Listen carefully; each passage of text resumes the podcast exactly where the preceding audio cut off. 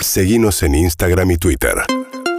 arroba urbanaplayfm Muy bien, eh, hoy a las 6 de la tarde, como si todo esto fuera poco, además hay una marcha convocada por distintos sectores del kirchnerismo, no qué sé yo, ya no sé muy bien. qué- qué- Kirchnerismo además porque ahora hay una grieta entre nestorismo, cristinismo, o bueno, ya no se sabe bien, pero digamos, un sector disidente del gobierno nacional, afín al más. kirchnerismo, está Amado Vudú, Sí, Eve de Diner Bona. Moran, esto le encantaba. Sí, Amado Vudú, Eve de Bonafini, entre otros, marchando eh, frente a la Corte Suprema de Justicia de la Nación a las 6 de la tarde, en una marcha que según la oposición, escuchemos a Mario Negri, diputado nacional por Córdoba del radicalismo, es una, eh, un intento de desestabilizar la independencia del Poder Judicial. Mañana va a haber un intento prácticamente simbólicamente de asalto a la justicia. Y ahí van entre procesados y ministros van a la mano. Y alentando prácticamente el combustible lo ponen desde el gobierno. Eso le quita confianza al país hacia afuera. Produce una degradación a nivel institucional. Y bueno, que es lenta la justicia y que necesita reforma, por supuesto que sí. Ahora, lo de mañana Tampoco tengo ninguna duda, porque para decir Gregre hay que decir Gregorio. Lo único que falta es que la encabece Alberto y Cristina la marcha. Pero es prácticamente decirle a los cinco jueces que se manden a mudar porque no les gusta cómo fallan.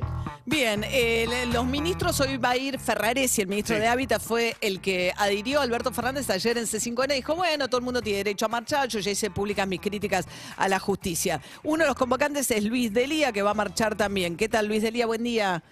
Buen día, ¿cómo le va? Bien, ¿cómo anda? Bien. Bueno, ¿por qué marchan? Para recuperar la independencia del Poder Judicial. En este momento que usted y yo estamos hablando, Rosencraft y Macri están de vacaciones en la angostura todavía, es un mes que están ahí, ¿no? ¿Quién? Rosencraft y Macri están juntos en, en la angostura, ahí en la comarca andina.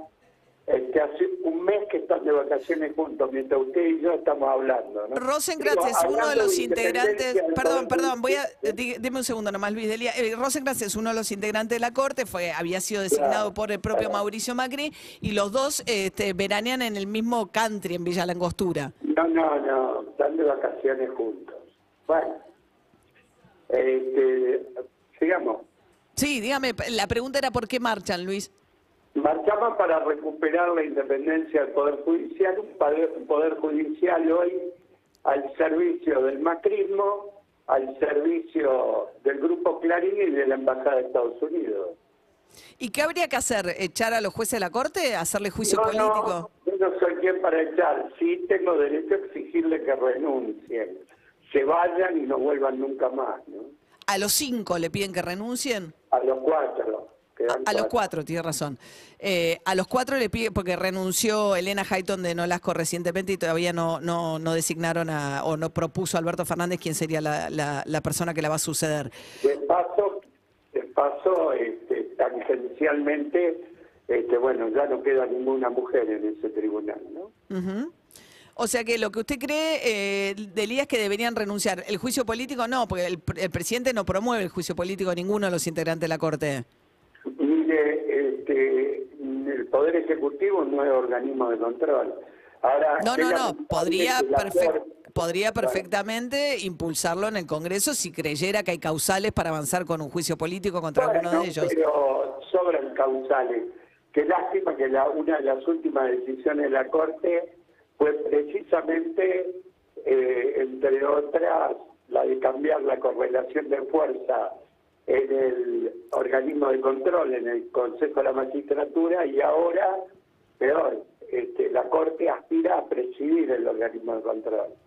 Eso es un desastre por donde lo mire. ¿no? Ahora, Delia, usted cumplió una condena, ¿no? En el caso de la- del Poder Judicial por lo que había sido la toma de la comisaría de la Boca y, Yo nunca fui condenado por la toma de una comisaría. y la, la condena fue por... Por, eh, teóricamente, instigación a cometer delitos. Y eso no fue en la toma, no fue, pero eso no fue por la toma de la comisaría de la Boca. No, no, pero no, yo no, no estoy condenado por tomar una comisaría. Por haber- Porque a tres cuadras de la comisaría habría hecho este, declaraciones periodísticas. instigando a la toma. Bueno, pero quiero decir, a ver, eh, usted cumplió una condena por eso. Eh, Y estuvo en su momento. Está bien. Lo que quiero decir es, entre, eh, entre los convocantes de hoy, muchos han tenido o tienen problemas judiciales. Mire, A- eligió- Amado Vudú, sí. Eligió el que tiene, este, digamos, el más preso político de todos. Yo tengo un cable de Wikileaks, el cable 1222 de Wikileaks, durante, do- donde la ex embajadora de los Estados Unidos, Vilma del Socorro Martínez, le pidió a Macri mi detención. ¿Eh?